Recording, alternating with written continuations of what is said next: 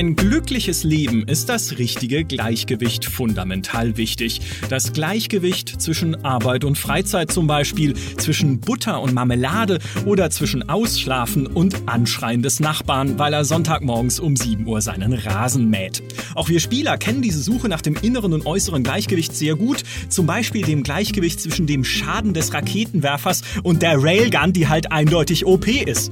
Oder das Gleichgewicht zwischen der kompletten Spielmechanik von Stellaris und dem Grand Herald, der eine komplette Partie ruiniert, wenn ihn ein KI-Gegner kriegt bis zum Patch 233, der ihn zum Glück genervt hat. Ja, es geht ums Balancing, das für uns Spieler schon mal zu einem sehr emotionalen Thema werden kann. Deshalb wollen wir heute darüber sprechen, wie richtiges Balancing funktioniert und ob es sowas wie ein perfektes Balancing überhaupt jemals geben kann. Mein erster Gast ist derjenige, der die Idee zu diesem Thema hatte, nämlich unser stets ausgeglichener Kundenservice-Guru Jakob Eckert. Grüße dich. Grüß dich. Und äh, weil wir selbst natürlich keine Ahnung haben, sind uns zwei Experten zugeschaltet vom Bremer Entwicklerstudio King Art, das gerade am Echtzeit-Taktikspiel Iron Harvest arbeitet. Herzlich willkommen, Jan Theisen. Hallo, moin. Und hallo, Dominik Schmitz. Hallo, grüße euch. Danke, dass ihr beiden euch bereit erklärt habt, mit uns über das Balancing zu sprechen, während es draußen gefühlte 700 Grad Außentemperatur hat oder sowas. Da haben wir schon mal nicht die richtige Balance erwischt zwischen warmem und kaltem Wetter.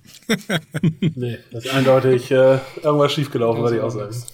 Das ist ein Bug hier drin, 37 Grad, das stimmt was nicht. Ein Wetterbug, ja. ja. nicht schlecht.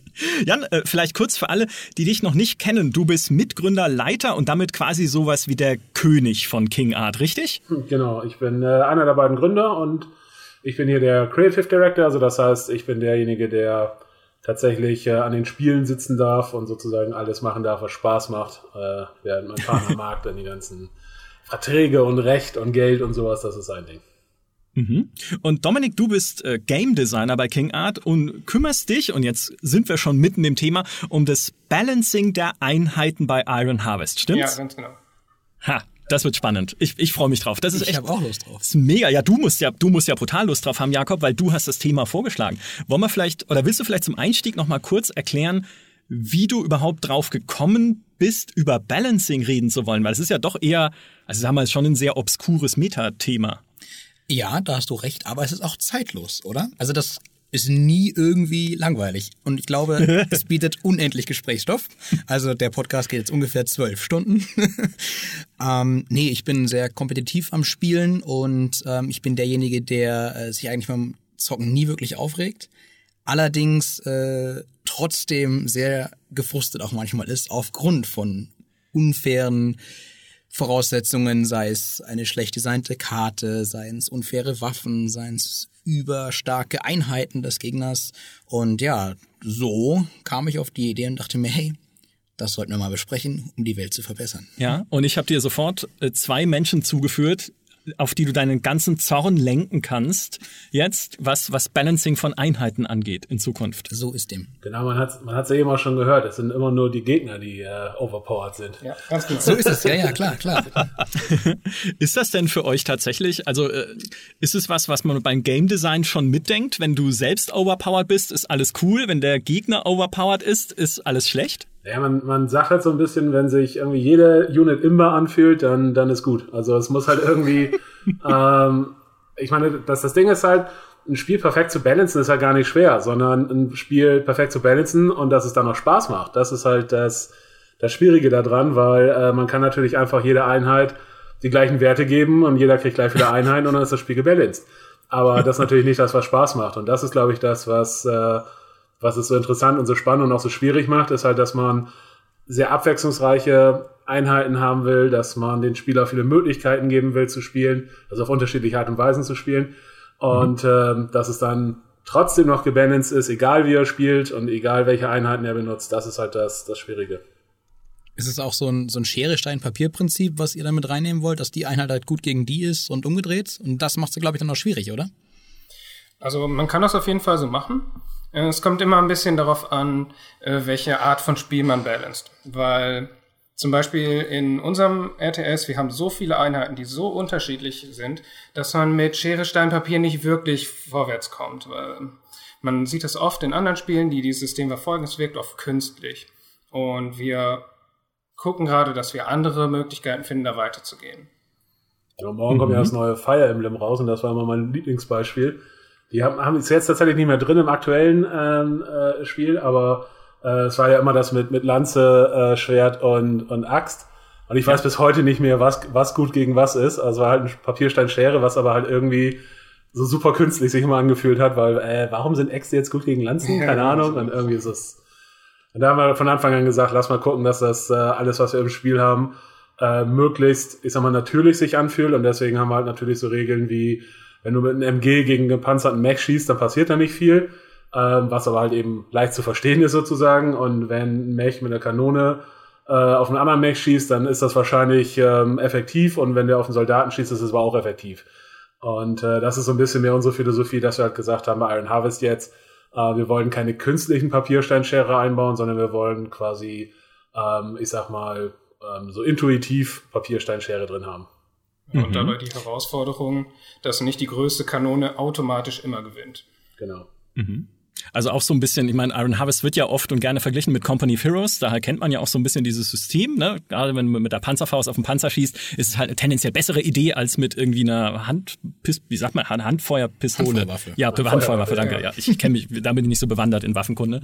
Ähm, also äh, insofern genau absolut nachvollziehbar, auch für die Lesbarkeit natürlich des Spiels. Aber wie wenn es jetzt dann trotzdem um sowas geht, wie, weißt du, wie oft schießt ein Panzer denn pro Minute?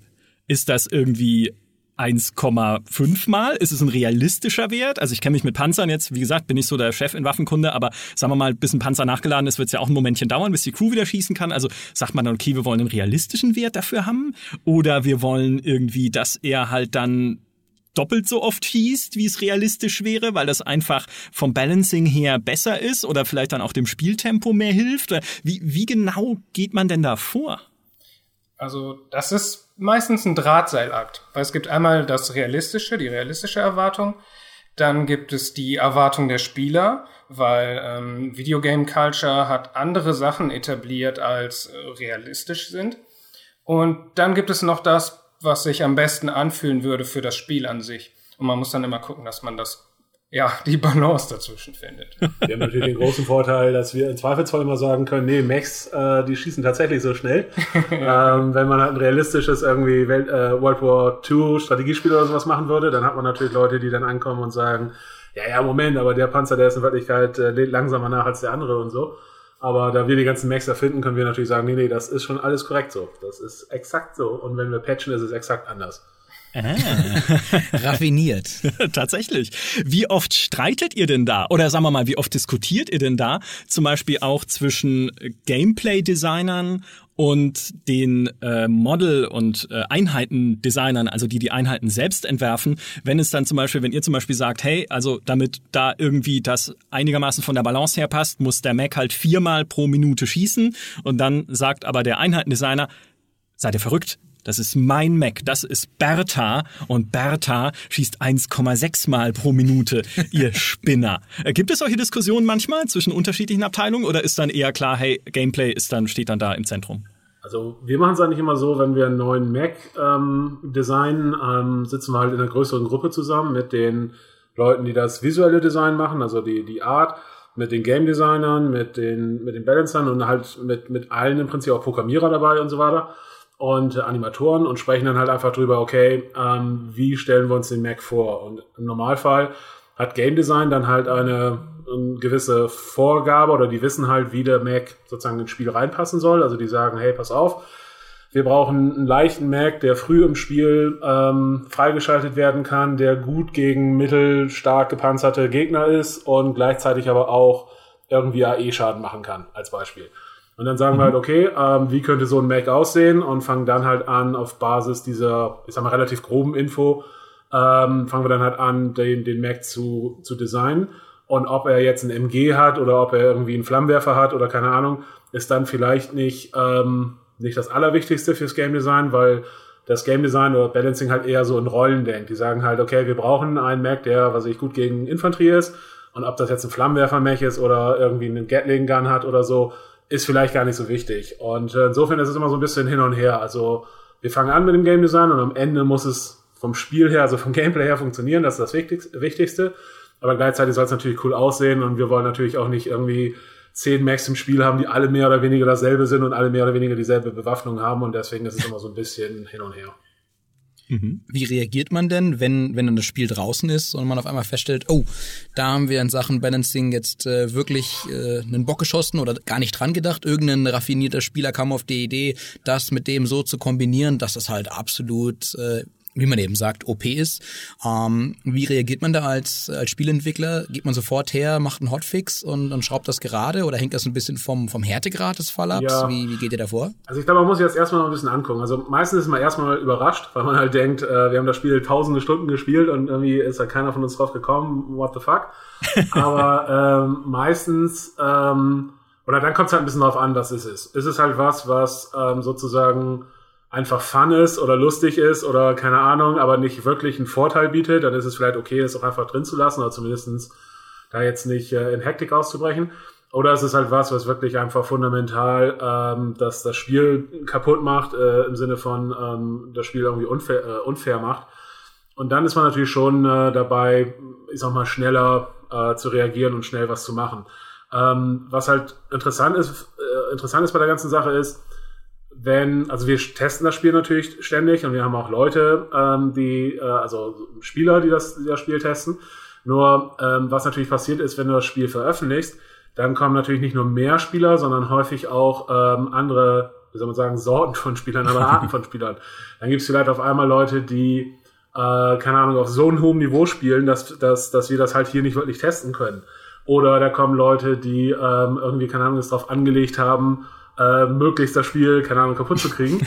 und ähm, das sind natürlich dann so Sachen, die wir versuchen abzufangen. Wir haben dann teilweise auch, auch äh, äh, Pro-Player oder sowas, die das Spiel testen, aber das ist natürlich nicht das tägliche Geschäft. Täglich spielen wir das halt und täglich testen wir das halt. Und ich sag mal, wir haben halt ein gewisses Niveau, aber halt eben nicht so auf, auf Weltmeisterniveau. Okay, also sagen wir mal, die, die Schwarmintelligenz der Spieler schlägt euch dann manchmal. Kann man das so sagen? Absolut. Und das ist auch, das ist auch immer so, wir sind, Momentan sind ein paar bei uns wahrscheinlich noch recht gut in dem Spiel so, aber sobald das Spiel veröffentlicht ist, sind wir halt innerhalb von, von einem Tag nicht mehr in Top, den Top 1000 wahrscheinlich.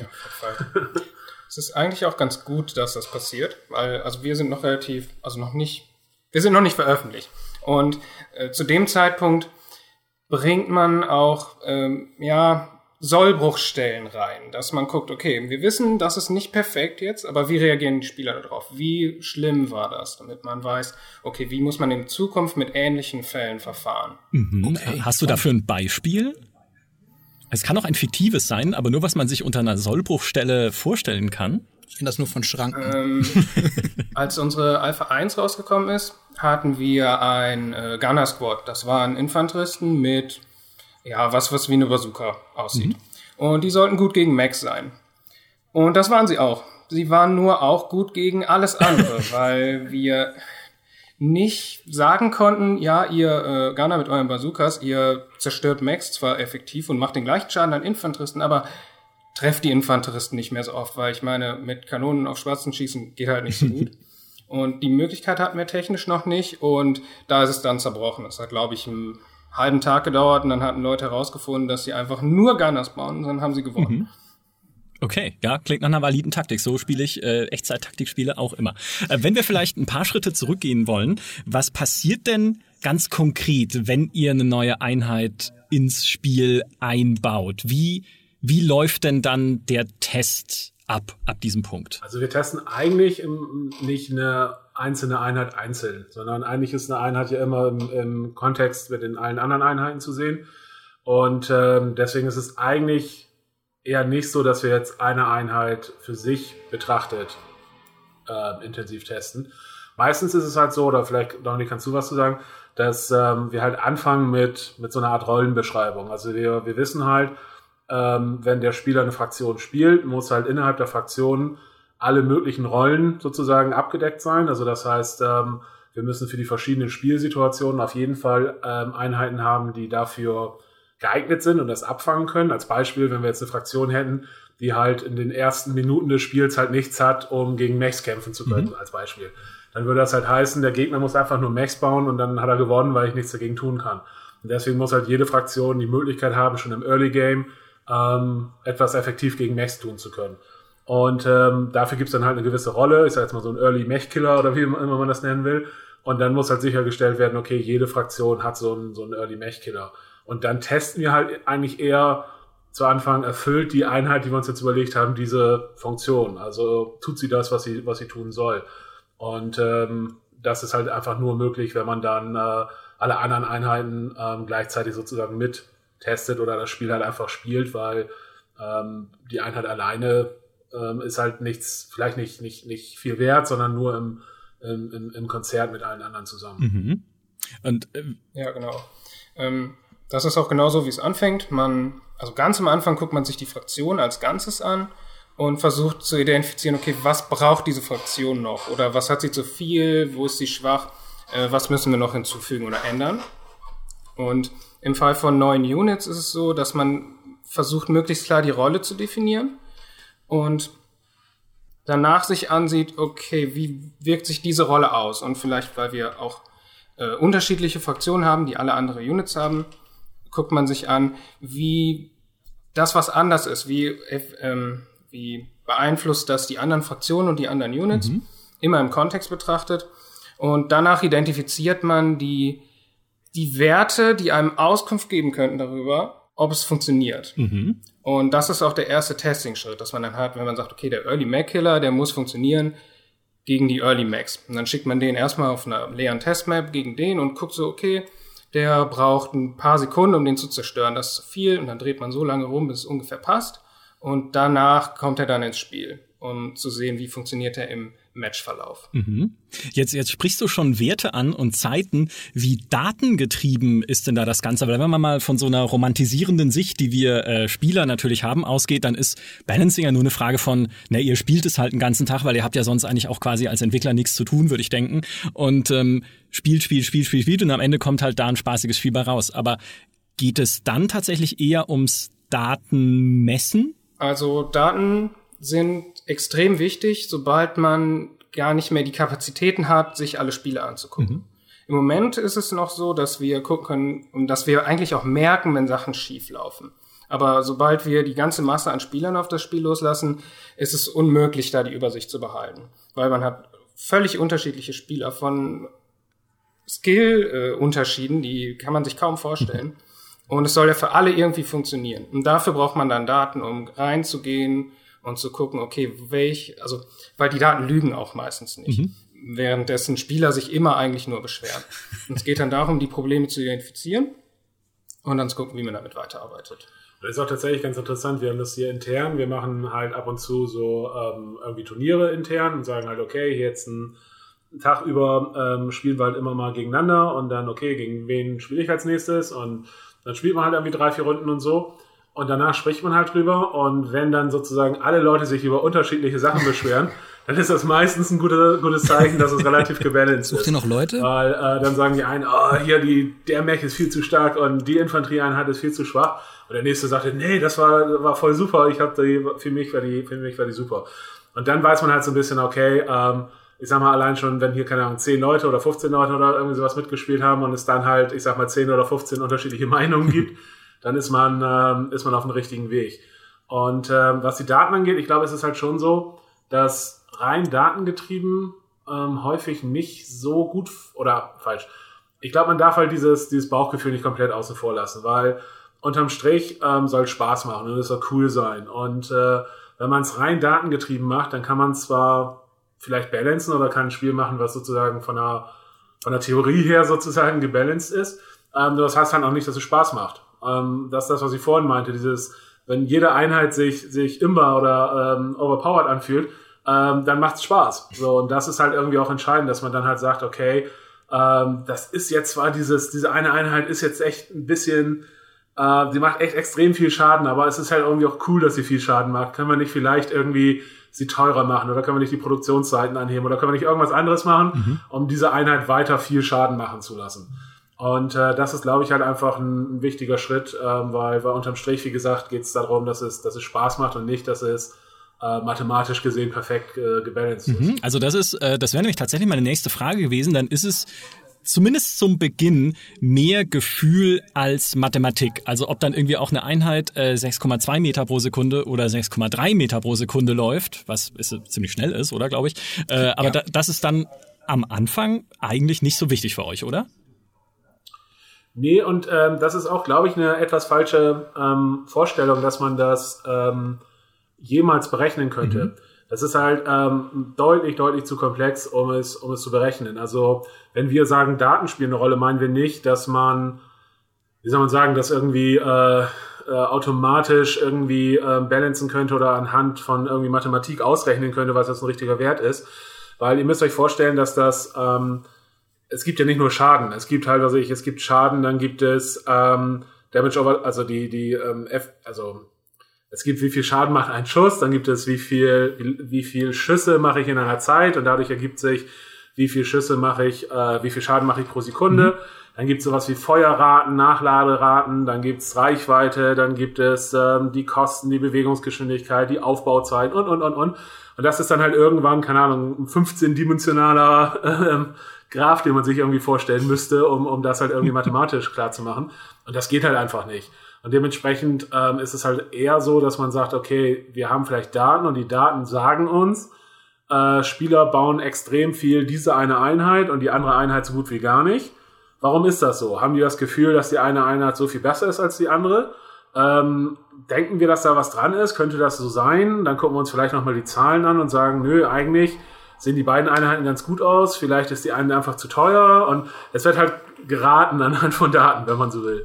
Und ähm, das ist halt ähm, auch einfach nicht anders zu machen, weil wie gesagt, es einfach deutlich zu komplex ist, um das, um das irgendwie rechnerisch ähm, hinzukriegen. So, jetzt muss ich mal anfangen. Ich habe so viele Fragen jetzt schon im Kopf, die, die sich ergeben haben. Ähm, ich fange ich fang mal mit der einen an. Und zwar, äh, habt ja vorhin von sehr situativen Einheiten gesprochen, also die im Early Game gut gegen Max sind, die dann später gegen stärkere Max eben nicht mehr so funktionieren.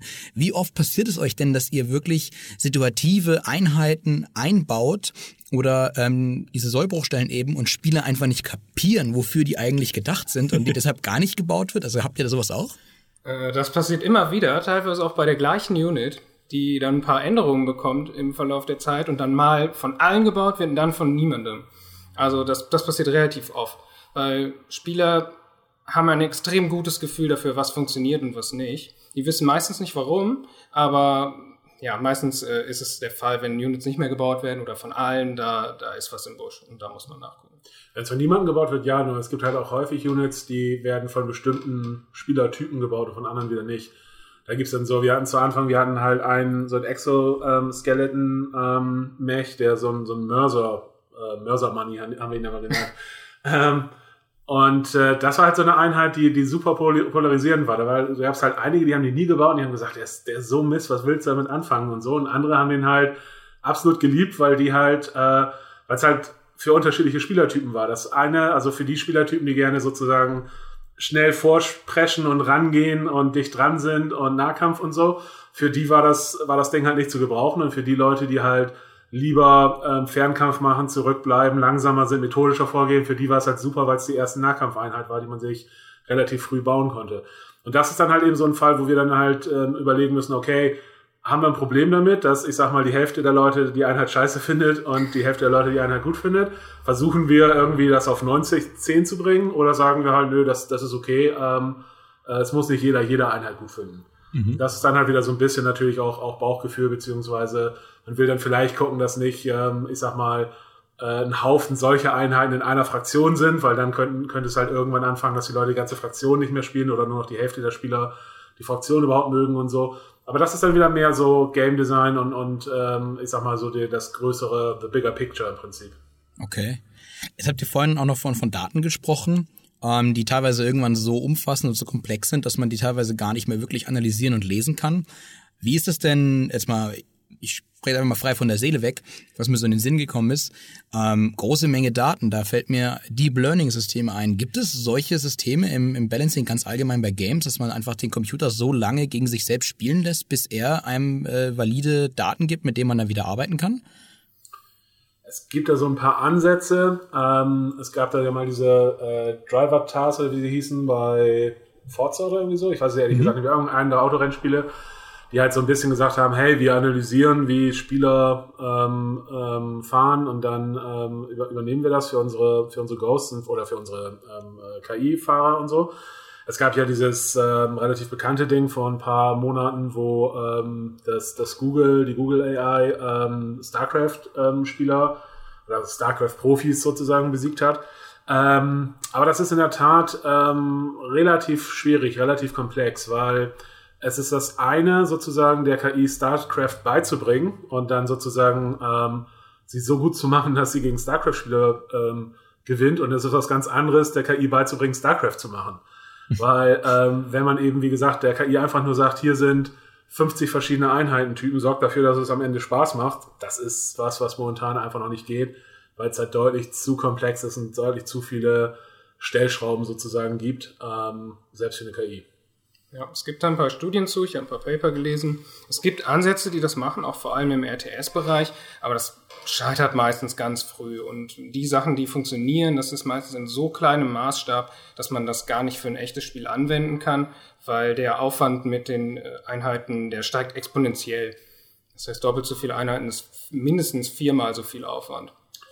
Es gibt halt ähm, für, es gibt so einen relativ bekannten Talk, da wurde über über Gegnerdesign bei Doom gesprochen. Also wie sie bei Doom damals verschiedene Gegnertypen gemacht hatten.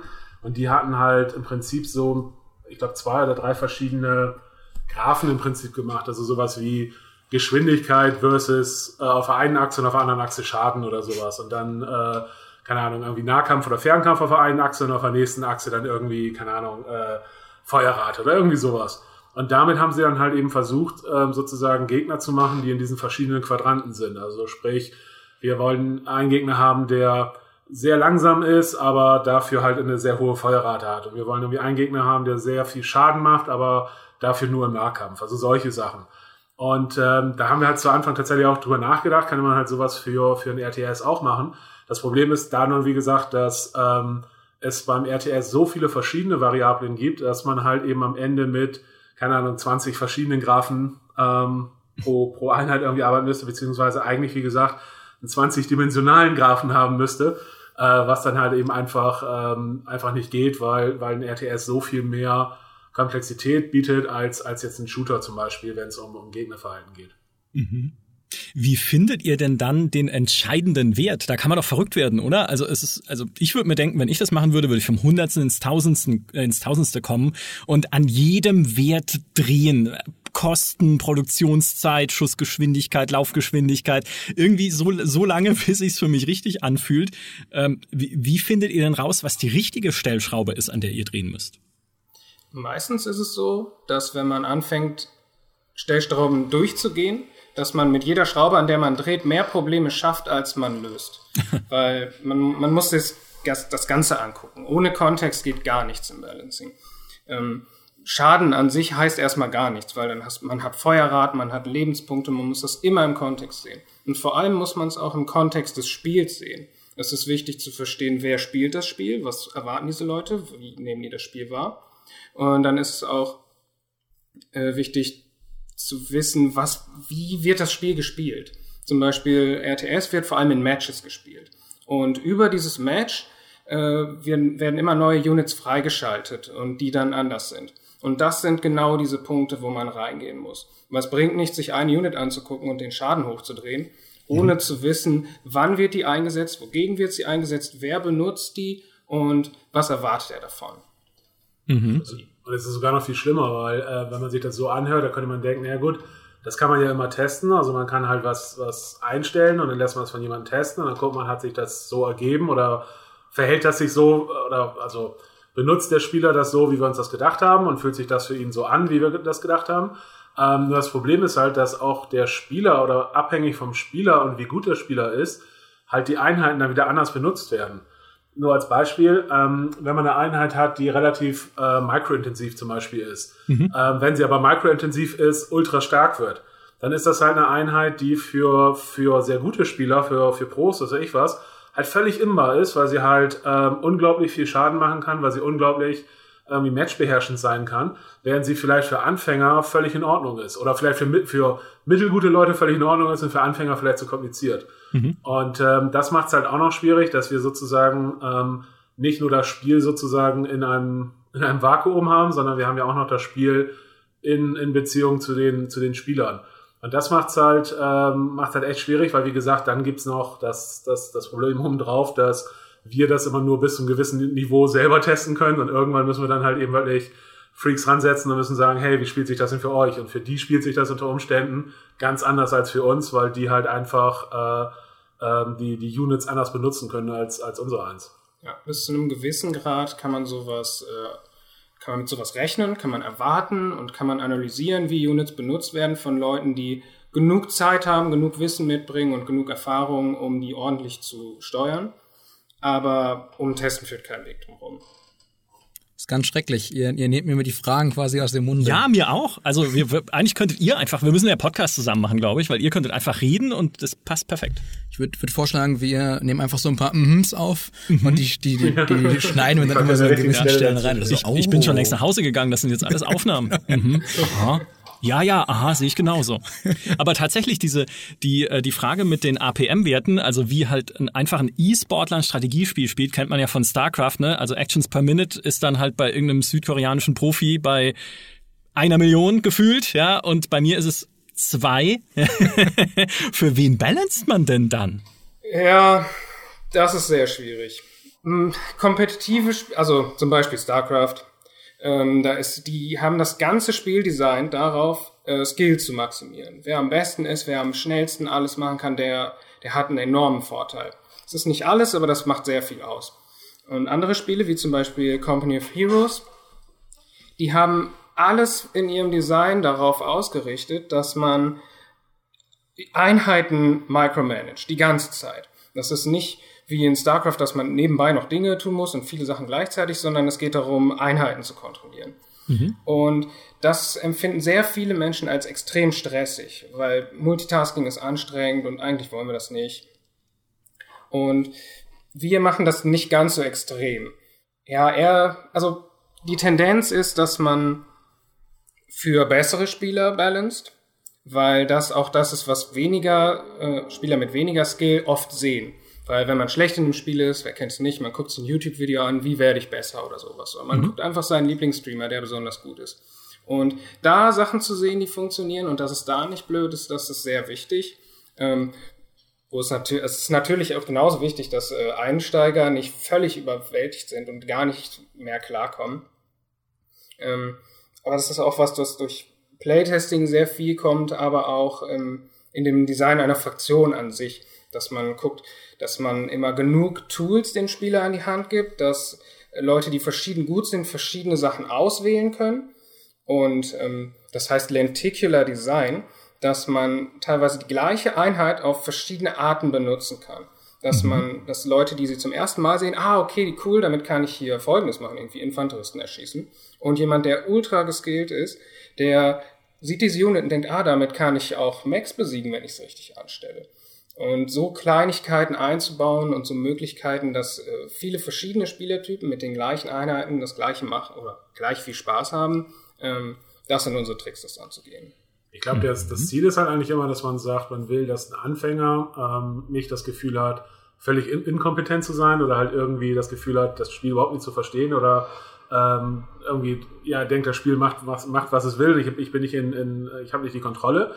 Gleichzeitig will man halt eigentlich einen möglichst großen Weg den Spielern anbieten, immer besser zu werden. Das heißt, äh, man will eigentlich, dass die Leute anfangen und das Gefühl haben, ja, so halbwegs verstehe ich's. Und dass die dann nach 100 Stunden oder nach 1000 Stunden immer noch das Gefühl haben, oh, ich, ich kann immer noch besser werden. Da ist immer noch was, was ich optimieren kann und äh, dann im Rückblick sozusagen sagen, Alter, ich war so schlecht zu Anfang und jetzt bin ich so viel besser und ich habe aber immer noch sehr viel Weg vor mir, weil ich weiß, dass andere Leute nochmal sehr, sehr viel besser sind als ich. Und da gibt's halt so bestimmte Mechaniken, was man machen kann, dass man dann zum Beispiel sagt, man bietet Anfängern oder Leuten, die halt ähm, angefangen haben, das, das, das, Spiel zu spielen, bietet man, ähm, ich sag mal, so bestimmte Quick Wins oder halt so bestimmte äh, Feature, die für, die sich für die Spieler gut anfühlen und irgendwie auch mächtig anfühlen und irgendwie so ein bisschen das Ding sind, wo man denkt, ah, ja, ich habe was Cooles gefunden keine Ahnung, bei uns ist das vielleicht sowas wie Handgranaten werfen und dann, oh, Handgranaten sind voll super, damit kann ich mehrere Gegner auf einmal platt machen und ich kann Deckung wegmachen und so, das ist, ist voll toll. Nur gleichzeitig werden, wird halt Handgranaten für sehr viel bessere Spieler halt ähm, uninteressanter sozusagen, weil äh, wenn man halt gegen bessere Gegner spielt, die reagieren auf Handgranaten schneller, die sind schneller weg und man trifft sie vielleicht äh, weniger häufig und so weiter und so fort. Aber trotzdem sind halt Handgranaten für Anfänger halt eben was, äh, was ihnen so das Gefühl von, von, von, ähm, von Kompetenz oder so von Mastery ein bisschen gibt, dass die halt sagen, äh, nee, ich spiele das Spiel nicht, nicht, nicht doof, weil ich benutze Handgranaten. So. Und äh, das ist schon eine, schon eine, schon eine clevere Sache, ähm, äh, Handgranaten zu benutzen. Und in, in, wie gesagt, irgendwann merkt man dann, okay, Handgranaten sind nicht das, das, das Maß aller Dinge. So, ne? Ja, das ist die nächste Frage, die ihr mir klaut. Der Wahnsinn. Ich, ich wollte gerade nur sagen, das kenne ich aus Battlefield. Da, ich habe eine Rauchgranate geschmissen. Ich bin der King. Und dann schaue ich an, wie Jakob spielt und äh, ja und versinke in Scham im Boden. Das ist, das ist genau das. Es gibt bei, bei gerade bei First-Person-Shootern auch ganz häufig bestimmte Waffen, die sich zu Anfang halt sehr gut anfühlen und mächtig anfühlen, die es dann am Ende doch nicht sind, weil dann am Ende Waffen mit, äh, also andere Waffen mit Skill benutzt sozusagen besser sind als die Waffe ohne Skill benutzt. Aber die Waffe fühlt sich erstmal halt sehr gut an und sehr powerful an und man hat halt das Gefühl, Alter, mit der Waffe, die ist voll geil, da bin ich hier der Ober Oberheld. Und irgendwann merkt man halt, hm, ist es doch nicht. Anderes Beispiel ist bei, ähm, bei ähm, äh, Spielen wie, wie Heroes of the Storm und so weiter oder, oder Dota und Co. Ähm, da gibt's halt häufig sowas wie, wie Anfänger-Heroes, die sich halt zu Anfang einfach sehr mächtig oder gut oder leicht zu verstehen zumindestens anfühlen. Und man kann dann erstmal mit diesen Heroes, ich sag mal, warm werden und so ein bisschen Kompetenz aufbauen und hat halt, kommt bis zum gewissen Punkt. Aber meistens kommt man dann irgendwann nicht weiter, sondern irgendwann ist es einfach, okay, wenn du jetzt äh, noch besser werden willst, dann müsstest du dir vielleicht noch mal einen anderen Hero angucken, weil der halt irgendwann, äh, der ist vielleicht für Anfänger sehr geeignet, aber vielleicht dann einfach nicht so für, für, fürs Late Game, so, ne? Und das sind so, so Sachen, die man, die man machen kann, um Leuten ähm, ein bisschen die Angst zu nehmen oder so ein bisschen das Gefühl zu geben, ähm, nee, das ist alles nicht so schlimm und du kannst, du kannst es schaffen, so, ne? Manchmal kommen so Anfängerhelden dann auch wieder zurück, weil es nur in der Mitte einen Bereich gibt, in ja. dem mittelgute Spieler damit einfach nichts tun können. Und sobald man richtig gut ist, kann man die Stärken wieder voll ausspielen und äh, richtige Vorteile daraus ziehen. Ja. Mhm. Battlefield 5 hat das ganz gut umgesetzt. Ähm, da die, die Waffen haben einen erlernbaren Hochschlag oder Rückstoß. Wenn man den bei den komplexen Waffen, die speziell sehr schnell feuern, erlernt, dann kann man aus einer MP einen ziemlichen Laser mit entsprechendem Maushandling äh, basteln, der dann super stark ist, aber eben viel Übung und auch viel Skill erfordert. Ja, natürlich, das wollte ich auch gerade sagen, ja, das, das weiß ich auch.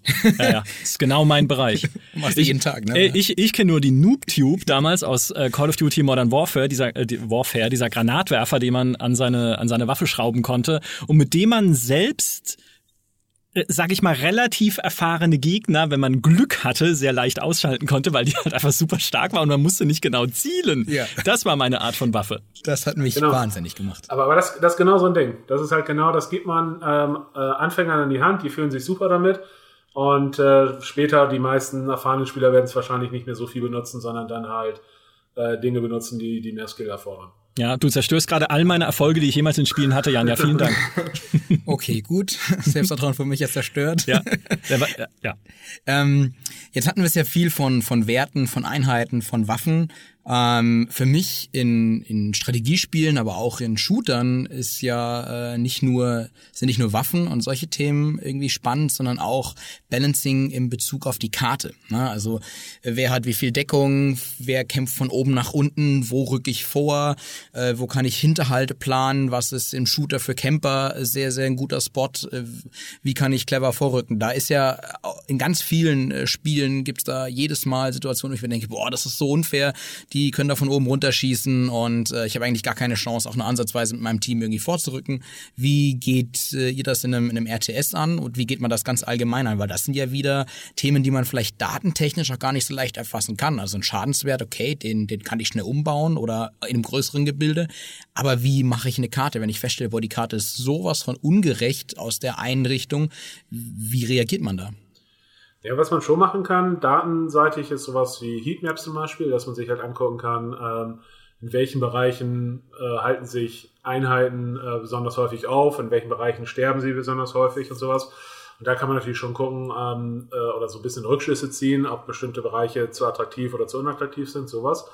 Ähm, wir machen es oder haben es bisher so gemacht bei den Multiplayer-Maps, die wir jetzt für, für Iron Harvest bis jetzt gemacht haben, dass wir so ein bisschen geschummelt haben, indem wir die Gameplay-mäßig ähm, symmetrisch gemacht haben. Das heißt, also, die sind optisch nicht unbedingt symmetrisch, aber sie sind vom Gameplay her symmetrisch. Das heißt also, ähm, wenn der eine Spieler an der einen Stelle, was ich ein Hindernis hat, wo er nicht rübergehen kann, hat der andere Stelle, hat der andere Spieler an derselben Stelle auch ein Hindernis, wo er nicht rübergehen kann. Und die Rohstoffe und so weiter sind halt äh, symmetrisch verteilt. Da kann man entweder die Map spiegeln über beide Achsen oder man kann sie halt rotieren um einen Punkt. Wobei selbst das schon ähm, so, eine, so eine Sache ist, weil wenn man sie um einen Punkt rotiert, dann ist die Map für beide Spieler wirklich komplett gleich. Wenn man sie einfach nur an einer Achse spiegelt, ähm, ist es halt wieder relevant, ob ich oben oder unten anfange, weil dann ja auf einmal links und rechts vertauscht sind. Das heißt, wenn ich der obere Spieler bin und bin immer gewohnt, nach rechts zu gehen und dann spiele ich jetzt den unteren Spieler und dann gehe nach rechts, dann bin ich auf einmal auf der anderen Seite der Map und so. Und das ist dann schon, ähm, ich sag mal, ähm, ja, ein bisschen tricky, dass man den Spielern trotzdem irgendwie das Gefühl gibt, hey, du, du, ähm, du kennst die Map und die Map ist wirklich, ähm, auch wenn sie anders aussieht, ist wirklich immer noch äh, fair und immer noch gebalanced. Und ähm, was halt ähm, die, die ähm, äh, was, was die Daten angeht, letzten Endes geht, es natürlich darum, dass man sagt, okay, wer, also egal wo man spielt, egal welche Fraktion man spielt, ähm, bei einer Zweispieler-Map soll am Ende immer 50-50 rauskommen. Das ist halt letzten Endes das Ziel. Und wenn wir wissen, dass die Fraktionen prinzipiell gebalanced sind, ähm, können wir versuchen, die Maps zumindest so, ähm, ich sag mal, dahin zu drücken, dass die ähm, ungefähr 50-50 für die Fraktionen ist. Wobei tatsächlich auch da ähm, das nicht hundertprozentig geht, weil nur weil die Fraktionen gebalanced sind, heißt es halt nicht, dass sie auf jeder Map gebalanced sind, weil da kann es ja dann wieder Unterschiede geben. Als Beispiel, eine Fraktion ist vielleicht, kann sich vielleicht schneller bewegen und die hat dann von Haus aus einen Vorteil auf Maps, ähm, wo man größere Strecken gehen muss oder längere Strecken mhm. gehen muss. Eine andere Fraktion hat vielleicht eine höhere Reichweite und dann kann sie mehr Deckung benutzen als eine andere Fraktion und so weiter. Das heißt also, ähm, das ist, ist schon relativ tricky, aber wir versuchen halt so ein bisschen die Komplexität daraus zu nehmen, indem wir sagen, ähm, wir machen eher gespiegelte Maps und nicht wirklich komplett ähm, asymmetrische Maps. Und eine andere Sache, die wir gemacht haben, ist, wir machen nur Maps mit äh, gleich starken Teams äh, oder anders mit äh, also wir würden keine Drei-Spieler-Map zum Beispiel machen, weil bei einer Drei-Spieler-Map hast du halt automatisch das Problem, wenn zwei Spieler absichtlich oder unabsichtlich äh, zusammen gegen den dritten Spieler spielen, hat der dritte Spieler überhaupt keine Chance. Ähm, und deswegen sagen wir halt, okay, wir machen nur One versus One oder Zwei versus Zwei oder Zwei versus Zwei versus Zwei versus Zwei oder irgendwie sowas. Aber halt auf jeden Fall, ähm, wir, wir versuchen halt zu verhindern, dass ähm, dass äh, sozusagen ähm, die Map imbalanced wird, einfach nur aufgrund der Tatsache, dass, dass es eine ungerade Anzahl von Spielern ist. Mhm. Kenne ich, hatte ich schon in StarCraft 1, als wir das damals zu dritt gespielt haben, auf einer LAN, wo äh, wir ne, den dritten Spieler nach, ich glaube, einer Viertelstunde rausgeschmissen haben und überrannt zu zweit versehentlich, weil er halt nur einfach in der Mitte war. Und danach hat die Partie sechs Stunden gedauert, weil wir irgendwann auch so müde waren, dass wir nicht mehr verstanden haben, wie das Spiel funktioniert. Aber äh, ja, das äh, nachvollziehbar, würde ich sagen, in der Tat. Ich kenne das von Supreme Commander. Oh Gott, wie viel? Jetzt pass auf, jetzt Achtung, jetzt kurzer Ausflug. Wie viele Stunden hast du Supreme Commander gespielt? Das sind ungefähr 5000. 5000? Ja. Oh, wow. 5000 Stunden. Ja. ja. Also wenn ihr jemanden sucht für Balancing-Tests, ne? das, ist, das ist übrigens äh, in der Tat ein Spiel, an das ich jetzt so im Geiste immer, wenn da so über RTS gesprochen wurde, oft gedacht habe. Und äh, es gibt ja auch ganz viele Parallelen zwischen den RTS-Spielen. Also so ist es äh, ja nicht. Ich denke mir, ähm, da, da musste ich halt gerade dran denken, als es um diese symmetrischen Karten ging die sehr ähnlich sind oder auf, auf den Seiten sehr ähnlich oder eben gar gespiegelt. Und genau das war eben äh, auch wieder die, der Grund meiner Frage, weshalb ich dazu kam, weil eben äh, ein, ein Supreme Commander das zumindest ganz gut hinbekommen hat. Alles mhm. andere ist schwierig bei dem Spiel. Jetzt wollte ich nämlich gerade sagen, sag doch mal, Supreme Commander war doch über, also Supreme Commander ist jetzt überhaupt kein Spiel, wo ich irgendwie an taktische Finesse denke, weil wir reden hier drüber, hey, wie kann ich einen Mac mit der Panzerfaust und dann irgendwie Soldaten mit dem MG und bei Supreme Commander war es einfach, ich baue 600 Panzer und damit fahre ich halt mal darüber und wenn sie kaputt sind, dann baue ich 600 neue Panzer und fahre nochmal. naja, also bei Supreme Commander war die, die Finesse, war, wir haben das immer so gespielt mit dieser 20 Minuten No-Rush-Zeit. Das heißt, Aha. du hattest 20 Minuten, in denen du einen gewissen Bereich um deinen Startpunkt nicht verlassen konntest. Und die äh, große Herausforderung war nicht ähm, irgendwie auf eben wahnsinnig viele Panzer zu generieren, sondern eben ein, ein gut, eine gute Balance aus äh, Produktion, Einheiten, ähm, Ressourcen etc. pp. aufzubauen, um nach diesen 20 Minuten eigentlich schon gewonnen zu haben. Wer nach diesen 20 Minuten am besten rauskam und am cleversten gemanagt hat, der hat in einem direkten 1 gegen 1 sofort gewonnen. Und das war die Finesse dahinter. Was dann schwierig wurde, war, wenn man umso besser man wurde, umso mehr Einheiten hat man auch in diesen 20 Minuten generiert, was dann wieder dafür gesorgt hat, dass das Spiel einfach so schlecht optimiert ist, dass ab einem gewissen Einheitenpool eine Sekunde in Echtzeit, also im Spiel halt in Echtzeit 10 gedauert hat und dann sind deine Einheiten, auch die Flugzeuge sind zum Gegner gekrochen, um ihn zu besiegen. Du hattest zwar eigentlich schon gewonnen, wusstest du, weil du einen mega, mega guten Start hattest, aber du hast ungefähr noch eine halbe Stunde warten müssen, bis dann Victory stand. Das ist, ja, aber passt auch, das ist wie die Messerrunde damals in Counter-Strike oder so. Und äh, das war ja dann auch erstmal zum, äh, zum Reinkommen, aber wer dann halt in der Messerrunde den meisten Erfolg hatte, hat dann halt danach die äh, Arctic Warfare gehabt und so. Egal, ich rede Quatsch, ich bin alt.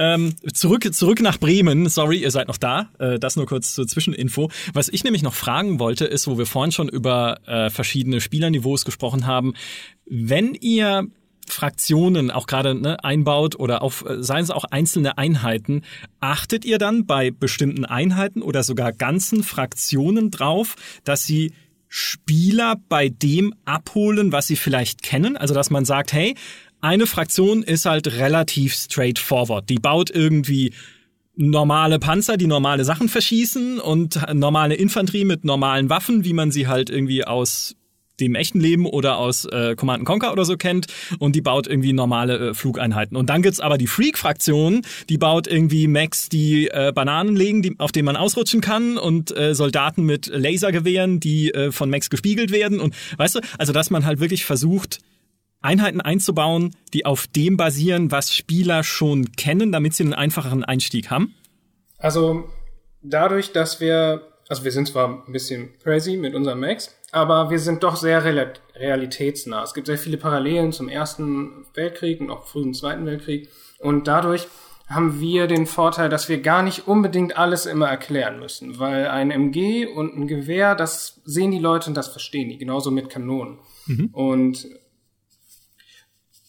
überdurchschnittlich verrückte Waffen, die passen auch gar nicht in dieses Setting rein, weil wir arbeiten ja auch mit dem Artist äh, Jakob Rosalski zusammen, von ihm stammt die Welt 1920 plus und da gibt es sowas gar nicht äh, in dem Ausmaß, wie man es erwarten würde, dass man plötzlich spiegelnde Laserstrahlen hätte. Mhm. Ähm, deswegen müssen wir uns äh, darum nicht so unglaublich kümmern, aber es ist trotzdem, dass man guckt, welche Einheit ist für welchen Starter besonders äh, einfach, weil es ist halt, wir haben diese eine Fraktion, die ist, da muss man sehr viel für tun und dann wird sie richtig gut. Und wir vermuten schon, dass absolute Grundanfänger damit eher nicht so gut zurechtkommen am Anfang. Also es ist schon was, was man immer überlegt, aber was wir nicht so extrem beachten müssen wie andere Titel. Wobei das halt auch durchaus interessant sein kann. Ne? Also ich sag mal, ähm, StarCraft ist natürlich so ein bisschen ein Beispiel dann immer für, ähm, okay, die Zergs gehen auf Masse und die Protoss gehen auf, auf Klasse und so weiter und so fort. Ähm, und das kann man, glaube ich, auch sogar noch weiter treiben. Also es gab halt äh, für, für Dawn of War damals oder Dawn of War Add-ons gab es halt teilweise abgefahrene Konzepte, denn sowas wie ähm, bestimmte Truppen, die keine Rohstoffe äh, kosten und so. Weißt du, und dann hast du halt auf einmal eine Fraktion, die halt so Basistruppen einfach nur spammen kann. Und dann hast du die mhm. nächste Fraktion, die kann nur eine Handvoll Truppen überhaupt äh, bauen oder kontrollieren zur selben Zeit und so. Und sowas ist, ist schon interessant, macht es aber natürlich nicht leichter. Also es ist natürlich einfacher, wenn man sagt, okay, man hat, ähm, ich sag mal, wie in, in einem Company of Heroes oder so, hat zwar eine Geschmacksrichtung, wenn man so will, für die verschiedenen Fraktionen, aber fundamental ist es halt irgendwie alles in der in der realen Welt sozusagen verankert und, und hat ähnliche ähm, Prinzipien. Ne? Und so haben mhm. wir es eigentlich auch gemacht. Also wir haben jetzt als Beispiel Iron Harvest, jede Fraktion hat sowas wie eine Artillerie, wenn man so will.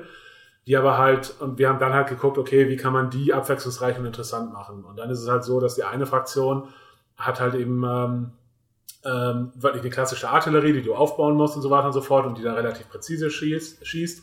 Die nächste Fraktion hat eine Artillerie, die nicht so gut als Artillerie funktioniert äh, wie die andere, aber dafür halt auch als Panzer funktioniert. Und die dritte hat halt eine Artillerie, die mehr sowas wie eine Stalin-Orgel ist und deswegen nicht präzise auf ein Ziel schießt, sondern halt einen großen Bereich äh, mit Schaden eindeckt. Mhm. Und das sind dann halt für den Spieler gedanklich ist das immer noch, okay, das ist die Artillerie der, Fun der Fraktion. Das heißt, das ist eine Einheit, die langsam ist, aber weit schießen kann. Und trotzdem spielen sie sich halt alle dann im Detail sehr unterschiedlich und, und können anders eingesetzt werden. Und das ist, glaube ich, immer hilfreich, äh, hilfreich, dass man so ein bisschen so eine so ein Anker entweder in der Realität hat oder in irgendwas, was die Leute von, von anderen Spielen kennen. Weil wenn man das nicht hat, dann muss man halt einfach sehr, sehr viel mehr erklären und dann fängt es halt irgendwann an, auch äh, eventuell weniger Spaß zu machen, weil man dann halt, ich sag mal, sich mehr mit den Spielregeln beschäftigt als mit den Spielern sich. Mhm. Da macht ihr euch das Leben jetzt aber auch schon selber ganz schön schwer, ne? Dann, wenn ihr dann auch noch so unterschiedliche Einheiten, also nicht unter, aber so ne, unterschiedliche Wirkungen bestimmter Einheitentypen und Funktionsweisen bestimmter Einheitentypen einbaut. Aber das hatten wir ja am Anfang schon gesagt, ne? Wenn es langweilig, wenn die alle die gleichen hätten, dann äh, wäre es ja auch vielleicht ein bisschen langweilig. Würdet ihr denn sagen, dass Iron Harvest, gerade wenn wir jetzt in Richtung Multiplayer denken, Kampagne ist ja dann nochmal irgendwie ein eigenes Ding, sage ich mal, was Balancing angeht, würdet ihr sagen, dass das bisher so von den Spielen, die ihr gemacht habt, jetzt auch vorher auch schon Rollenspiel gemacht mit die Zwerge, eure schwerste Herausforderung ist, was Balancing angeht? Ja, mit Abstand. Also ähm, ganz allgemein, ähm, RTS haben, haben vorher schon andere gesagt, dass RTS mit eins des schwierigsten Genres ist, die man machen kann. Und das können wir nur bestätigen, weil das halt alles einfach sehr viel komplexer und sehr viel schwieriger ist, als man, als man äh, sich in den schlimmsten äh, Träumen irgendwie äh, vorstellen kann, weil es halt einfach ähm, so viele Sachen gleichzeitig passieren und alles einfach unglaublich komplex ist. Ähm, wir hatten tatsächlich, als wir ähm, ähm, Battlebots Chronos gemacht haben und ein Rundenstrategiespiel, da haben wir es das damals tatsächlich aus den Gründen auch einfach einfach gemacht und haben gesagt, es gibt zwar verschiedene Fraktionen, aber alle Fraktionen haben die gleichen Einheiten und haben nur mhm. eine Spezialeinheit sozusagen, die halt ähm, ja, der Fraktion so ein bisschen Flavor gibt. Und das ist halt auch, ich sag mal, ein legitimer Weg, weil es ist halt trotzdem nicht so, dass das Spiel dadurch irgendwie, wie soll man sagen, oberflächlich wird oder irgendwie ähm, zu simpel wird. Weil mein, mein Lieblingsbeispiel ist immer, ähm, Schach hat irgendwie sieben verschiedene Einheitentypen und hat ein simples äh, Schlachtfeld und so und trotzdem würde ja niemand behaupten, ähm, dass Schach jetzt irgendwie ein simples Spiel ist. Und ähm, nur für Iron Harvest macht es halt einfach Sinn, wenn wir storymäßig sehr unterschiedliche Fraktionen haben, ähm, die halt einfach, ähm, ich sag mal, nicht nur optisch unterschiedlich aussehen zu lassen, sondern ihnen dann eben auch vom Flavor her bestimmte, ähm, ich sag mal, ähm, Stärken und Schwächen zu geben oder sie vielleicht auch für bestimmte Spielertypen attraktiver zu machen und, und äh, sie einfach abwechslungsreich zu machen, weil es gehört dann auch ein bisschen dazu, wenn man das Spiel sozusagen entdeckt, dass man ähm, erstmal wahrscheinlich die Kampagnen spielt und dann halt eben nicht das Gefühl hat, jede Kampagne spielt sich genauso wie die vorherige. Und dann, wenn man vielleicht anfängt, Skirmishes zu spielen oder Multiplayer zu spielen, dass man dann halt eben auch vielleicht erstmal seine, seine eine Lieblingsfraktion spielt. Aber dann sagt man sich, ha, irgendwie, ich krieg ständig von einer Fraktion auf die, auf die Mütze, ich glaube, die ist besser, dann probiere ich die jetzt mal aus. Und dann, äh, man hat einfach mehr zu entdecken und, und mehr, womit man sich beschäftigen kann. Und ich, ich denke, das ist eine, ist grundsätzlich eine gute Sache. Das ist ein bisschen wie beim Rollenspiel. Man will halt irgendwie auch nicht ähm, irgendwie äh, nur Kämpfer haben, sondern es macht halt Spaß, einfach unterschiedliche Dinge auszuprobieren. Mhm. Hatte Battleworld, äh, Battleworlds Chronos, super Spiel übrigens, ähm, eigentlich Schwierigkeitsgrade? Äh, ja, wobei das damals die, die simple Version war, einfach nur mit, ähm, du machst mehr Schaden oder kriegst weniger Schaden, irgendwie sowas. Das ist auch wieder was, was man eigentlich ähm, machen wir uns jetzt auch wieder das Leben ein bisschen schwieriger, aber was wir bei allen Harvest so nicht haben wollen, weil das Problem halt ist, wenn du einfach nur sagst, hey, Einheiten machen also ich 25% mehr Schaden und kriegen 25% weniger Schaden, dann ähm, was du halt in Wirklichkeit tust, ist, dass du ähm, das ganze Gameplay änderst, weil du auf einmal den Spieler irgendwie beibringst, hey, die Einheit kann gegen die Einheit gewinnen im Zweikampf. Aber in Wirklichkeit kann sie das gar nicht. Das kann sie halt nur wegen dieser Modifikatoren. Mhm. Und äh, deswegen lernst du sozusagen das Spiel für den für einen Schwierigkeitsgrad und wenn du dann einen anderen Schwierigkeitsgrad spielst, ist es ein komplett anderes Spiel und ist nicht nur schwerer geworden, sondern spielt sich einfach komplett anders. Und deswegen ähm, ist es halt besser und das ist das, was wir für Iron Harvest vorhaben, halt eben eher in Richtung KI zu gehen, also dass die KI sich weniger clever verhält und äh, weniger schnell zum Beispiel äh, Befehle gibt und so, aber immer noch alle Einheiten sich genauso verhalten, wie sie es normalerweise tun. Mhm. Das war, ich habe jetzt tatsächlich spontan gedacht, warum macht man bei Schwierigkeitsgraden nicht mal was mit KI? Und da sagst du es. Spannend. Uh, KI wäre auch mal. Das ist, das sprengt jetzt den Umfang dieses Podcasts und den Rahmen, aber äh, ihr sitzt ja äh, quasi nah am Mikrofon übers Internet, ne? Also ihr sitzt ewig weit weg, also am anderen Ende des Landes, aber das ist auch mal ein Thema, über das man reden müsste. Aber vielleicht Nicht mehr, nicht mehr heute. Beim nächsten Mal. Beim nächsten Mal. Als letztes vielleicht, weil ihr ja auch schon, wie gesagt, mit die Zwerge ein Rollenspiel gemacht habt. Ähm, ich hatte mal mit einem Designer gesprochen, von Blizzard, der an Diablo arbeitet und der zu mir gesagt hat, Micha, nee, das hat er nicht gesagt, weil er kannte mich nicht, aber wir haben halt einfach auf einer Party miteinander gequatscht, äh, der gesagt hat, es darf eigentlich keine perfekte Balance geben. Was ja auch ein bisschen das war, mit dem du eingeleitet hast, Jan, weil äh, gerade auf den Diablo bezogen muss immer irgendwas zu schwach oder zu stark sein, damit man motiviert ist. Also entweder hast du halt irgendwie einen zu starken Gegner, dass du motiviert bist, dir bessere Ausrüstung zu suchen, oder äh, irgendwie die Gegner sind gerade super schwach, dass du halt so deine Power Fantasy ausleben kannst und einfach durchmetzeln mit deinem fetten Schwert, bis da wieder ein zu starker Gegner kommt. Ähm, könnt ihr das nachvollziehen? Perfekte Balance, gleich langweilig? Ja, also das können wir gut nachvollziehen. Und das kommt uns auch vor allem in der Entwicklung zugute weil man weiß, selbst wenn Spieler von außerhalb, die nicht äh, extra für uns Playtesten, das Spiel haben und was ist irgendwie imbalanced gerade, dann ist es oft so, dass man regt sich natürlich immer auf, aber oft freut man sich auch genauso oft, äh, also genauso sehr über positive Erfahrungen, Einheiten, die besonders stark sind. Das sind nur seltener die Dinge, die man erwähnt. Mhm. Und dadurch, dass wir dran sind und auch dran bleiben mit Patches, auch nach Release, ähm, kann man sowas angehen und dafür sorgen, dass es nie langweilig wird. Und selbst wenn es mal bei all unseren verschiedenen Einheiten eine Strategie gibt, die immer gewinnt, äh, wird es nicht für immer so bleiben, sodass es immer wieder Gründe gibt, neu zu spielen und das Spiel wieder neu anzufangen. Es ist ja auch so, wenn man sich äh, gerade die MOBAs anguckt, äh, League of Legends und so weiter, die haben ja das ganze, äh, das Metagame dreht sich ja im Prinzip immer nur darum, welche Einheiten, welche Einheiten sind gerade zu gut oder welche, welche mhm. Helden. Und ähm, das macht es halt eigentlich eher spannend, weil du hast dann äh, bestimmte Heroes, die sind zu stark und dann werden die auf einmal mehr gespielt.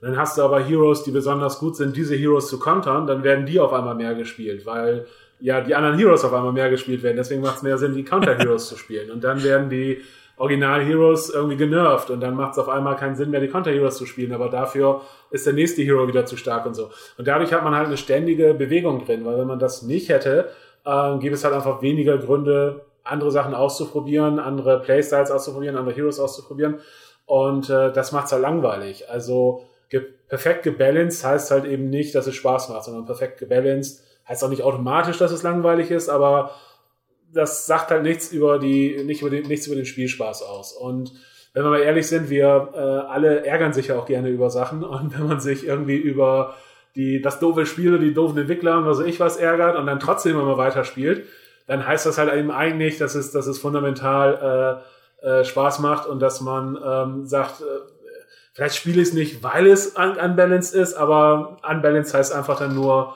äh, es, es gehört irgendwie mit zum Spiel und wir haben irgendwas, worüber wir uns aufregen können und dann kommt der nächste Patch und dann können wir uns über was Neues aufregen. Und äh, ich glaube, es gehört so fast ein bisschen mit dazu mittlerweile. Mhm. Dann ist gutes Game Design eigentlich das richtige Maß an Imbalance. Ja, kann man so sagen. Wobei, wie gesagt, man macht es nicht, man macht's nicht absichtlich, aber es ist halt, wie gesagt, so komplex, dass es eh immer passiert. Und was wir halt machen oder was unser Job eigentlich ist, ist, dass wir versuchen, müssen, ähm, es möglichst interessant und möglichst spaßig zu machen. Also das heißt, wir wissen, dass Sachen auf jeden Fall schiefgehen werden, aber wenn ähm, bestimmte Einheiten zu stark sind, wir gleichzeitig aber den Spielern Möglichkeiten gegeben haben, das zu kontern, ist es ja super. Ist ja alles überhaupt kein Problem, weil dann äh, sagen auf einmal die Leute, ah, hier die, die MG-Einheiten, die sind viel zu stark. Und dann sagt der nächste, ja, ja, Moment, aber wenn du jetzt folgende Einheiten als, als äh, Kontereinheit baust, dann ist das überhaupt kein Problem mehr, weil dann bist du auf einmal stärker. Und dann haben wir halt äh, in Wirklichkeit kein Balancing-Problem, sondern dann haben wir halt eine neue Strategie ähm, geschaffen oder eine neue Möglichkeit geschaffen, das Spiel zu spielen. Und das ist halt im Prinzip eigentlich unser Job, dass wir halt als Game Designer halt nicht ähm, unbedingt das Ziel haben, alles irgendwie perfekt zu balancen, sondern einfach das Ziel haben, den Spielern möglichst viele Tools in die Hand zu geben, dass wenn die auf jeden Fall auftretenden ähm, äh, äh, Schwierigkeiten äh, auftreten, dass, dass sie dann halt die Möglichkeit haben, da irgendwie auf spaßige Art und Weise darauf zu reagieren. Wie ist das denn in Spielen, ähm, die jetzt keinen direkten äh, Einfluss auf einen anderen Spieler haben? Also es gibt ja auch einfach Singleplayer-Spiele, äh, die keinen kompetitiven äh, Faktor haben. Also meine Meinung dazu ist ganz einfach, äh, ich finde äh, Imbalance jetzt nicht so wild, wenn ich nicht betroffen bin oder ein anderer durch meine krassen, was auch immer, nicht betroffen ist. Ähm, wie, wie steht ihr dazu? Also sagt ihr auch, hey, wenn es ein reines äh, Singleplayer-Spiel ist, dann ist jetzt nicht so wichtig, dass sofort da eine Balance reinkommt. Teilweise macht diese Imbalance vielleicht auch sogar Spaß. Ja, wobei, also grundsätzlich erstmal vielleicht auf Multiplayer äh, bezogen. Ähm, wenn es so ist, dass halt die, dieselbe Taktik immer zum Sieg führt, dann ist das natürlich ein Riesenproblem. Ähm, nur, wie gesagt, wenn es so ist, keine Ahnung, die, die Gunner-Infanterie äh, ist zu stark, und es gibt aber eine Möglichkeit, was gegen die Gunner-Infanterie zu tun, dann ist es halt äh, wieder okay, weil selbst wenn die Gunner-Infanterie vielleicht eigentlich äh, imbalanced ist, äh, gibt es halt innerhalb des Spiels sozusagen eine Möglichkeit, diese, diese Imbalance wieder, wieder aufzufangen. Und damit kann man dann vielleicht schon argumentieren, ist es in Wirklichkeit äh, im, im Großen und Ganzen betrachtet vielleicht schon wieder gebalanced. Ähm, was Singleplayer angeht, absolut richtig. Also Singleplayer ähm, handhaben wir auch tatsächlich anders. In den Kampagnen ist es halt so, dass wir gar nicht wollen, dass die, dass die KI, ähm, ich sag mal, wie soll man sagen, alle ihre Möglichkeiten immer benutzt, sondern wir wollen ja irgendwie zu Anfang des Spiels den Spielern überhaupt erstmal äh, in, der, in die ganze Welt einführen und wir wollen ihnen irgendwie klar machen, wie funktioniert das. Und wenn wir jetzt halt irgendwie ähm, ihm im ersten Level irgendwie auf die Mütze geben, weil äh, er irgendwie nicht verstanden hat, wie er Deckung benutzen soll, dann, dann tun wir uns halt keinen Gefallen. Und da ist es dann halt eben eher so, dass wir halt sagen, nein, ähm, in den Kampagnen wollen wir ein bestimmtes, bestimmte Emotionen ähm, wecken oder wir wollen so ein bestimmte, den Spieler bestimmte Erlebnisse irgendwie liefern innerhalb einer Mission und ähm, darauf, darauf, ähm, darauf optimieren wir alles und ob das dann am Ende ähm, irgendwie, ähm, wie soll man sagen, am Ende, also es muss realistisch bleiben innerhalb des Spiels, also wir können jetzt nicht auf einmal sagen, in der Kampagne kannst du mit einem Gewehr einen Panzer kaputt schießen, weil dann hast du nachher irgendwie ein Problem äh, Multiplayer, aber ähm, wie gesagt, innerhalb der, der Kampagne ist es völlig okay, wenn, wenn die Einheiten, die Gegner sich zum Beispiel einfach nicht clever verhalten, im Zweifelsfall, oder, oder wenn die Gegner, ähm, ich sag mal, ein bisschen mitspielen und nicht gegen dich spielen und solche Geschichten. Das ist halt völlig okay, solange es dann äh, Spaß macht und, und einfach die Geschichte voranbringt und so weiter und so fort. Okay, also sobald Spieler irgendwie betroffen sind, andere Spieler, ist es dann auf jeden Fall eine, eine heiklere Situation, sage ich mal. Ich habe diese Frage aus einem gewissen Grund gestellt. Ich schlage nämlich jetzt den Haken wieder zu Diablo. Aha. Beziehungsweise in dem Fall zu Path of Exile, weil ich da ein bisschen mehr Spielzeit habe und mich ein bisschen besser auskenne. Bei Path of Exile ist es ja eigentlich auch so, dass ich eigentlich eine Singleplayer Experience habe. Ich kann zwar mit ein paar Kumpels über die äh, Karten huschen, aber unterm Strich äh, spiele ich gegen PC-Gegner und da würde ja würde man natürlich jetzt sagen, okay, hm, äh, wenn da eine gewisse unfaire Taktik herrscht, dann ist es ja eigentlich egal, weil ich ich töte ja dann nur den, den NPC-Gegner und der, beschwert sich nicht beim Kundensupport, dass irgendwas unfair wäre. Hoffe ich zumindest. Aber jetzt ist es natürlich so, dass wenn ich in, in Path of Exile die Möglichkeit habe, äh, sehr effizient und sehr, sehr schnell äh, zu farmen und Gegner zu besiegen, dass ich ja quasi den Markt von Items kontrollieren würde.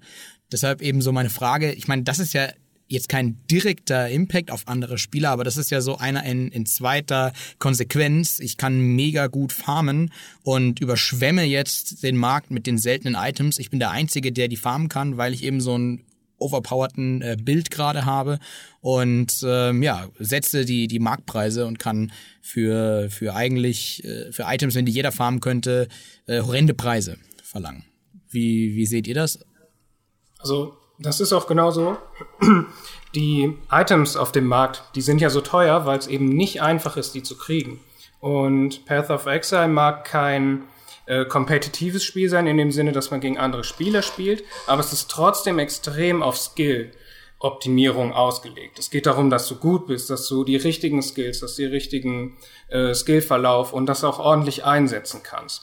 Und wenn es dann da eine Strategie gibt, die all diese Optimierungen und Überlegungen, wie ich baue ich meinen Charakter äh, praktisch zunichte macht und macht, dass ich einfach nur reingehe und die äh, super teuren Items äh, abgreife, dann kann man sich halt auch ausrechnen, wie lange es dauert, bis alle Spieler das wissen und dann hat man vor allem in äh, Spielen mit Auktionshäusern unglaubliche Probleme mit Inflation und Itemüberschwemmung und das ist dann nicht mehr in den Griff zu kriegen.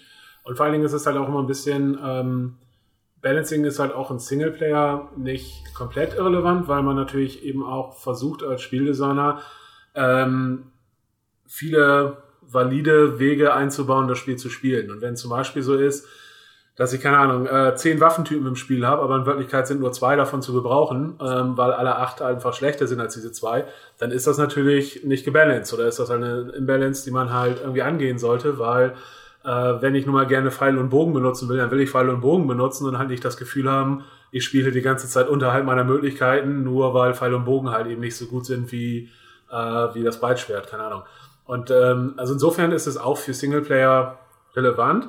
Nur solange es sozusagen wirklich Singleplayer, Singleplayer ist, also es geht nur darum, dass, dass du alleine beim Spielen Spaß hast, dann finde ich, ist es halt legitim, das ganze Spiel sehr um diese Player Experience herumzubauen und dafür zu sorgen, dass es halt für dich sozusagen alleine super Spaß macht und super rund ist und dir sozusagen natürlich viele Möglichkeiten gibt, das Ganze zu spielen, aber halt egal, ob es für den Computer fair ist oder egal, ob, ob äh, das sozusagen aus, aus äh, High-Level-Sicht irgendwie Sinn macht. Ich meine, in fast jedem Spiel ist es doch so, wenn man wirklich der KI einfach voll, volle Kontrolle geben, äh, geben würde und sagen würde, hey, mach doch, was du willst, dann würde die KI zu Anfang der Mission einfach auf dich zustürmen und dich platt machen. Weil wenn du in ein Path of Exile Level kommst und da stehen 100 Monster verteilt im Level rum, die kannst du ja nur platt machen, weil sie nicht alle auf einmal angreifen, sondern weil sie halt schön auf dich warten. Und das ist dann halt einfach so ein Ding, wo man sagt, ja gut, es ist vielleicht nicht, nicht super realistisch, dass jetzt der der gegnerische General nicht sagt, hey, da sind irgendwo hier ein paar Einheiten, die bauen gerade irgendwo eine Basis, such die mal und mach die platt, sondern dass dann halt der gegnerische General sagt, okay, wartet mal alle rum und wenn ihr angegriffen werdet, verteidigt euch und macht das möglichst clever, aber ähm, nur weil ihr irgendwo Schüsse hört, lauft da mal nicht alle hin. Und das sind dann halt so Sachen, die wir, die wir dann tatsächlich für die Kampagne ausbauen teilweise oder deaktivieren, dass wir halt sagen, okay, in einer Multiplayer, äh, in einer Skirmish-Partie, da würde der gegnerische, die gegnerische KI halt absolut darauf achten, ob du irgendwo gerade ein Gebäude von ihm erobert hast und würde irgendwie dann versuchen, seine rechte Flanke irgendwie zu stärken, äh, zu, zu stärken oder so ich was und würde vielleicht alle Einheiten dahin schicken, wenn es die richtige Taktik ist für, für die Skirmish Map. Aber in der Kampagne will man halt eben sowas nicht, weil in der Kampagne gibt's gibt's vielleicht eben gerade, nachdem du die Mine erobert hast, eine schöne Cutscene und äh, du willst halt eben nicht, dass du dann auf einmal äh, da völlig platt gemacht wirst. Und ähm, wie gesagt, also insofern es gibt, es gibt Balancing für Singleplayer und das ist relevant, aber ähm, in Singleplayer ist es ein bisschen was anderes, finde ich, weil in Singleplayer geht es halt eben wirklich darum, alles drauf zu münzen, dass der Spieler Spaß hat und ob das gebalanced ist oder nicht, ist da nicht so wichtig. Ja, man muss auch so sehen, dass Balancing ist auch in erster Linie eine Methode, um das zu machen, was wir Designer dem Spieler geben wollen, um die Experience zu formen. Und die ist im Singleplayer-Bereich auch völlig anders. Und ähm, man sagt, dass es ist immer alles die gleiche Bezeichnung, nämlich Balancing, aber es ist tatsächlich zu Multiplayer und Singleplayer sind es zwei völlig unterschiedliche Sachen und unterschiedliche Zielsetzungen und die Balance, die man im Multiplayer will, die will man in der Tat wahrscheinlich auch gar nicht so haben im Singleplayer, wie Jan schon gesagt hat. Mhm. also das kann ich absolut nachvollziehen. Äh, beim Singleplayer ist es, muss ich es ein bisschen einschränken und ich kann tatsächlich einen User-Kommentar zitieren von heute, wo wir diesen Podcast aufnehmen, unter einem Artikel, der bei GameStar Plus erschienen ist, zu einem eigentlich völlig anderen Thema, nämlich was ist ein gutes Rollenspiel, ähm, dann auch mit Designerstimmen. Aber der User-Kommentar bezieht sich auf den Kampfmagier von Dragon Age Origins, ist von äh, Guion Bessel, ich hoffe, ich habe den Namen richtig ausgesprochen, und er sagt, der Kampfmagier war ihm schon zu stark. Also dieser Kampfmagier in Dragon Age Origins ist normalerweise ein Kampfmagier, sagst du halt, naja, der kann halt gut magiieren, zaubern, das ist das Wort, das mir gefehlt hat. Genau, also gut mit Magie umgehen, es teilt viel Schaden aus, ist halt äh, super guter Damage-Diener, aber hat halt schwache Rüstung, muss im Hintergrund bleiben, muss sich von Gegnern fernhalten, schlechter Nahkämpfer. Und der Kampfmagier in Dragon Age Origins war aber halt dank seiner Skills in der Lage, trotzdem super schwere Rüstung anzuziehen und hat halt kaum noch Damage gekriegt, weil er einfach so OP war. Und das ist ja dann auch wieder eine schwierige Balance, weil man will die Sachen ja auch nicht, klar, es soll um den Spaß gehen im Singleplayer, aber zu OP darf es dann auch nicht sein, weil dann sitzen doch die Spieler davor und sagen, eh, wo sind jetzt eigentlich die Herausforderungen? Also das, das ist doch dann auch schwierig, oder?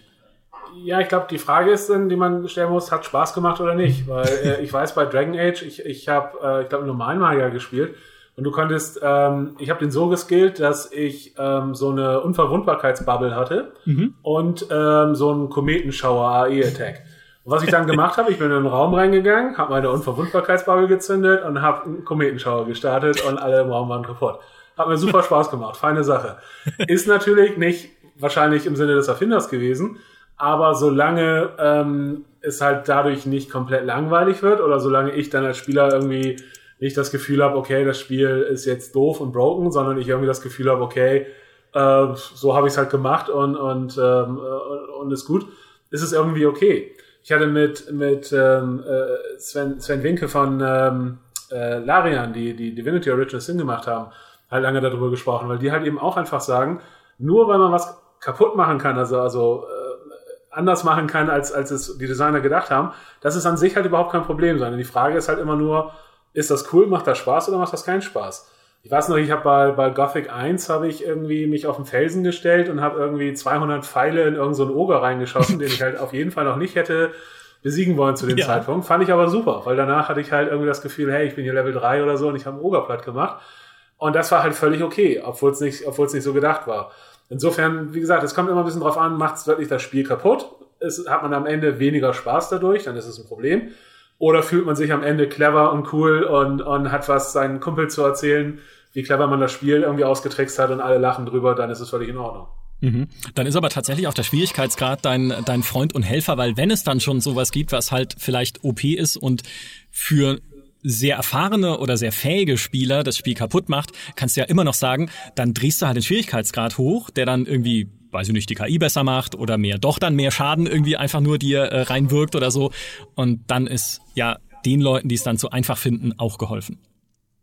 Ein Plädoyer ja, wobei, für Schwierigkeitsgrade. Ähm, man das immer so ein bisschen versucht zu vermeiden, weil das ist immer so ein bisschen die, also klar, das kann so ein, so ein, so ein Last Resort irgendwie sein, aber ähm, wenn man halt irgendwie so in dieser Dimension denkt, dass man sagt, ja, dann machst, stell halt den Schwierigkeitsgrad hoch oder so, oder ja, wir packen eine Einstellung in die Settings und dann kannst du da selber einstellen, wie du willst und so. Das ist halt meistens ein Zeichen von, von nicht so dollem Game Design, weil, äh, äh, wie gesagt, eigentlich ist es nicht Aufgabe des Spielers, dafür zu sorgen, dass das Spiel am Ende Spaß macht und funktioniert, sondern ja, das ist halt die Aufgabe der Spieleentwickler. Wie oft äh, hat euch denn die, die Community und eure Spielerschaft beeindruckt mit ähm, Ideen und Themen, die ihr so nie geplant habt? Passiert das häufig? Also ich kann mir vorstellen, dass das häufig passiert. Also was auf jeden Fall immer, immer ist, fast egal welches Spiel man macht, ist halt, dass man merkt, dass die Leute in den Communities einfach deutlich mehr Spiele in dem Genre gespielt haben als man selber. Und es ist fast auch egal, welche Genre das ist. Und äh, man kann selber tausend Stunden, tausende Stunden in irgendwelche Rollenspiele gesteckt haben oder was auch immer. Und da kommen dann Leute, übrigens, es gab so ein Release von irgendeinem Spiel in Japan, was dann nur auf Japanisch rausgekommen ist und mit einer Fan-Übersetzung und da in, in Chapter 8, nachdem man halt irgendwie 90 Stunden reingesteckt hat, da passiert Folgendes und das ist cool. Und das hat man halt laufen, dass man halt einfach sagt, okay, das sind so Sachen, habe ich noch nie was von gehört, ähm, keine Ahnung, wären wir nie drauf gekommen, äh, aber halt die Community äh, oder einige Leute in der Community beschäftigen sich einfach damit und kennen den Kram und, und, und können dir Feedback geben. Und das ist halt immer super, weil wenn du halt irgendwie eine Idee hast oder du fragst dich, wie man irgendwas machen kann, ähm, dann fragst du einfach in der Community und du kriegst auf jeden Fall ähm, mehr als eine Antwort und, und äh, hast halt eher mal das Problem, die, die ganze Masse an Informationen zu filtern.